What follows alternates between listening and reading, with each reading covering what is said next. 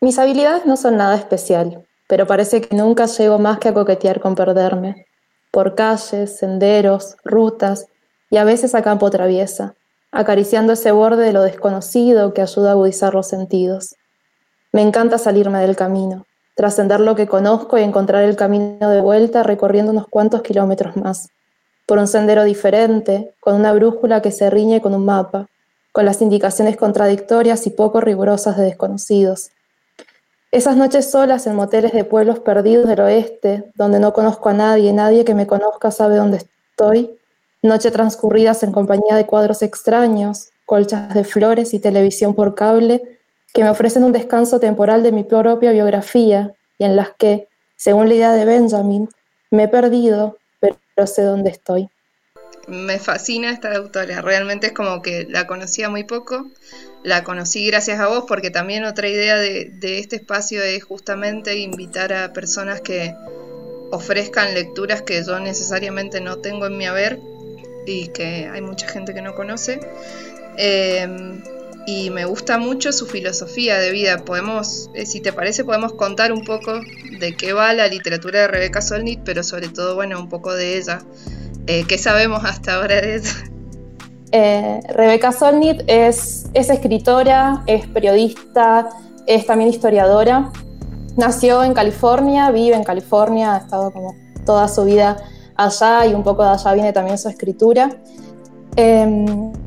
su escritura nos gusta porque toca un montón de temas que nos interesan. Su escritura es también activismo, su escritura eh, habla sobre los viajes y sobre perderse, pero también eh, su escritura está muy atravesada por el feminismo, por un montón de otras luchas políticas, por em, las luchas que tienen que ver con la conservación del medio ambiente, con luchas que tienen que ver con la inclusión y con darle voz a aquellas personas o a aquellos colectivos que no han tenido tantos espacios para poder expresarse.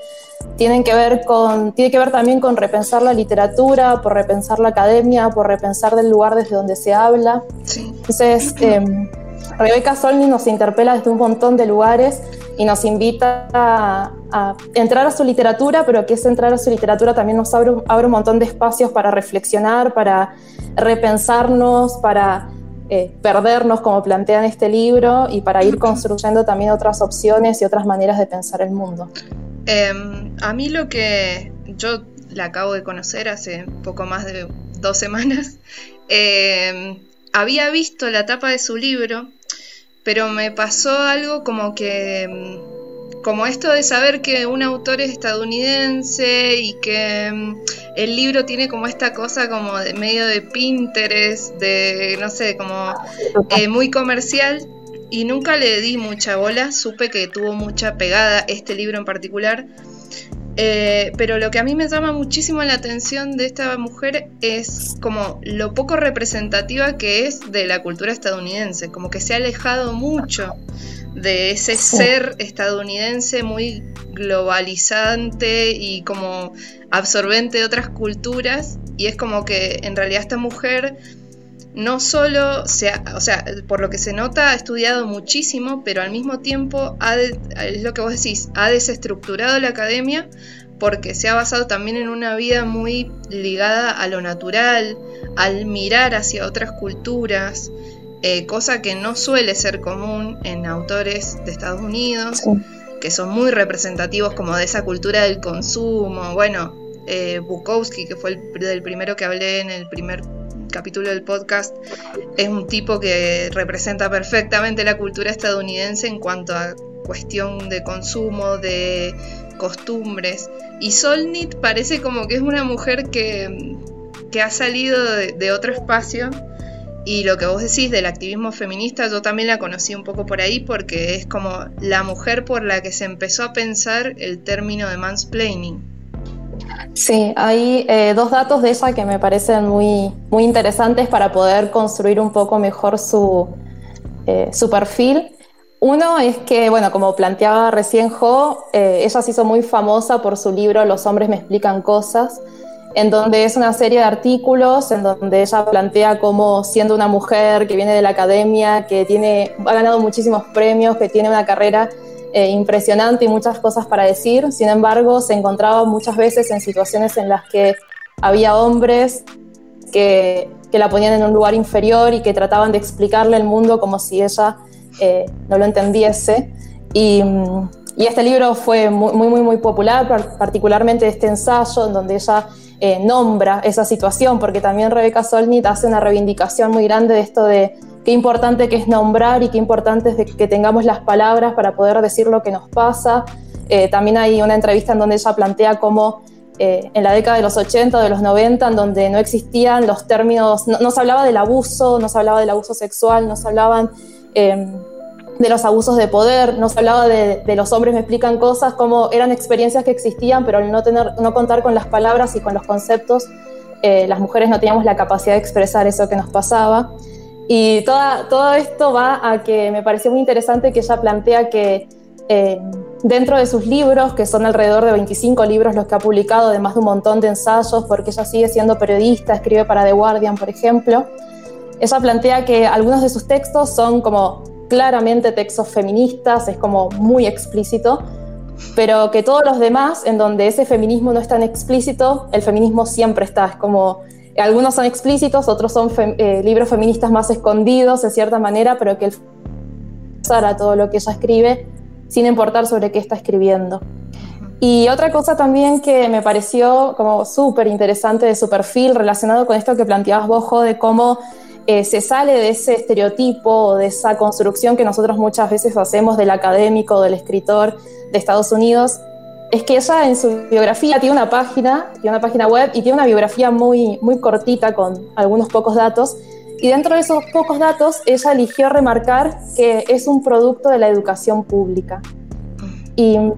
eso me parece como, o sea, como que nos muestra todo su perfil, ¿no? Porque obviamente reivindicar que uno es una persona que se ha formado en la escuela pública, en la universidad pública, es siempre un acto político,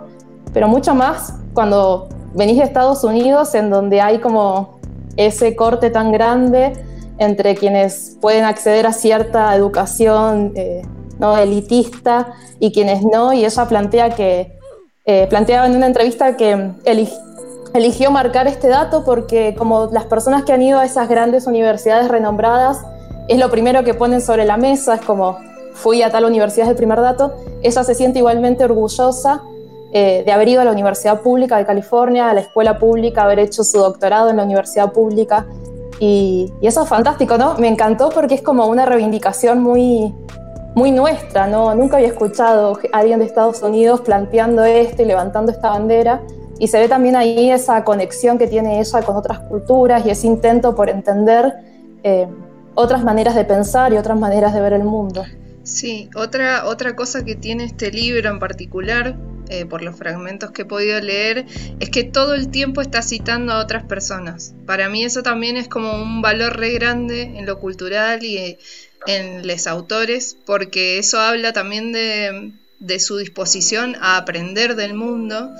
y a estar abierta como justamente como un libro. Eh,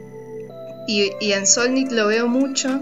y esto que te, no sé cómo plantearlo, pero yo me la imagino todo el tiempo como una mujer que vive en carpa en el bosque, porque es un poco eso.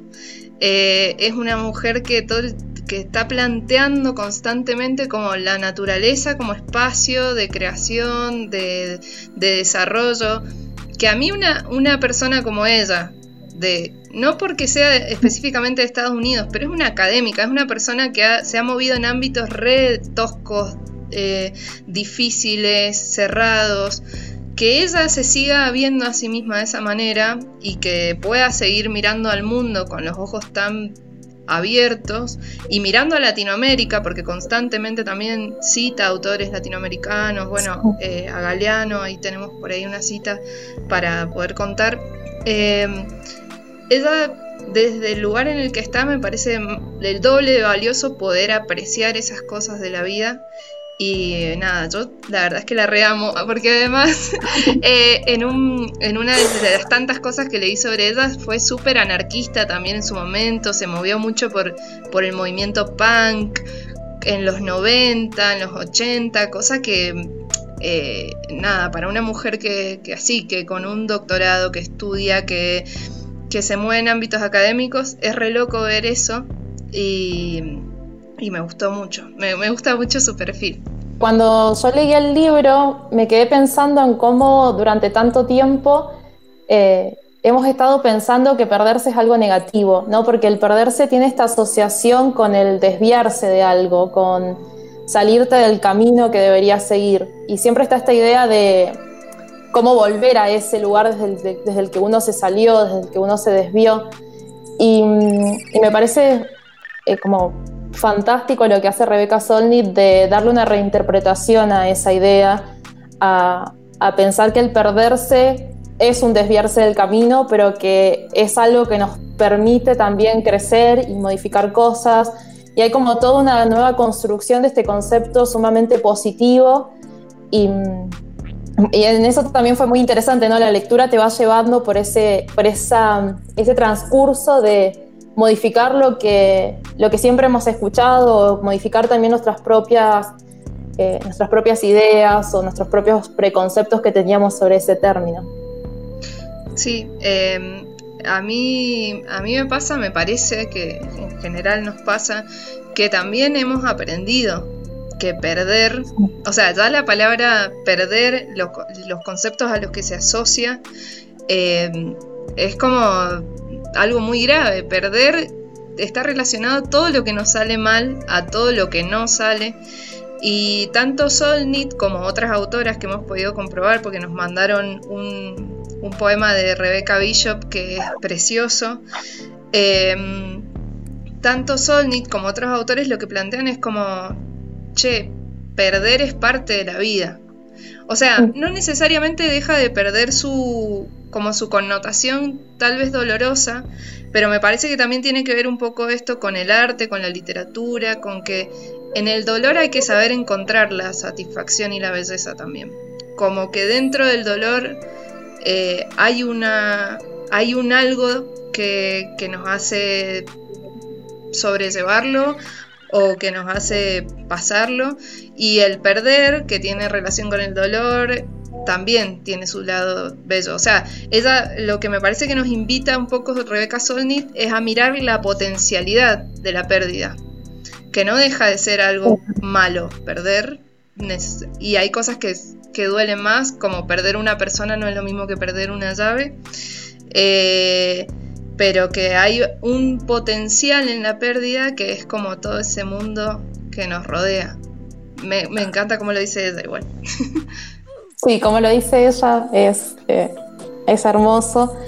Y mm, lo que me interesó mucho también es esta distinción que hace ella entre el perder y el perderse, ¿no? Como algo, algo totalmente diferente. Compartimos, Jo compartió esta semana en, en Instagram de Pájara Azul en la frase o justamente la cita en donde ella hace esta distinción,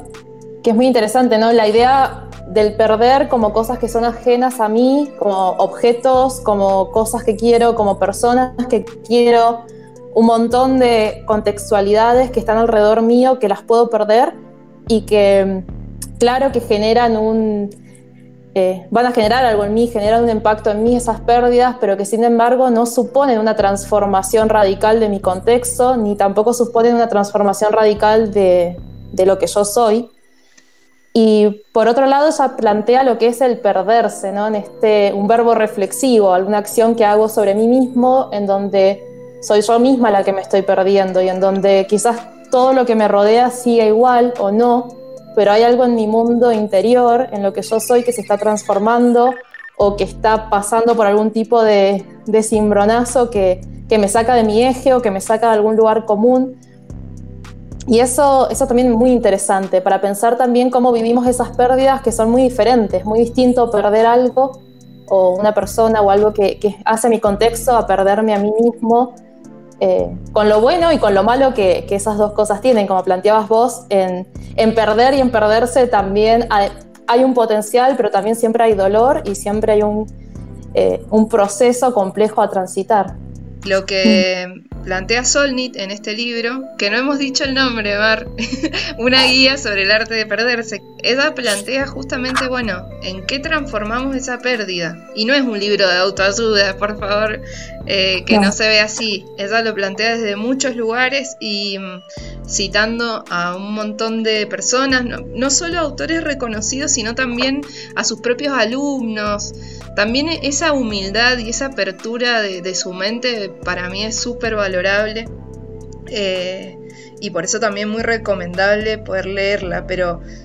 eh, se ha relacionado mucho este libro con los viajes también, como con esta idea de que de perder el miedo a viajar o a salirse de lo conocido.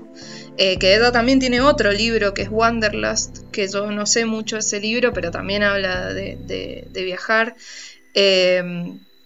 Y, nada, eh, ¿sabes qué te quería pedir si no tenés otro fragmentito para leernos sobre el perderse? Sí, me estaba, me estaba preparando justamente. Em, tengo muchas cosas, eh, hice la tarea, tengo muchas cosas acá eh, para poder leer, pero bueno, justo como estamos presentando esta distinción entre las palabras, que aparte a mí eh, me encanta, como al hacer un poco de análisis de palabras, voy a leer este pequeño fragmento para que podamos pensar juntas. ella plantea, la palabra lost perdido viene de la voz los del nórdico antiguo, que significa la disolución de un ejército. Este origen evoca la imagen de soldados que rompen filas para volver a casa, se dan una tregua con el ancho mundo. Algo que me preocupa hoy en día es que muchas personas nunca disuelven sus ejércitos, nunca van más allá de lo que conocen. Lo que acabas de escuchar es el fragmento de una transmisión en vivo que realicé junto a mi amiga Marina Mateos. Si querés verla completa y conocer todos los temas que tratamos esa noche, podés ingresar al canal de YouTube del podcast, Pájara Azul. Allí encontrarás la transmisión completa que duró aproximadamente una hora.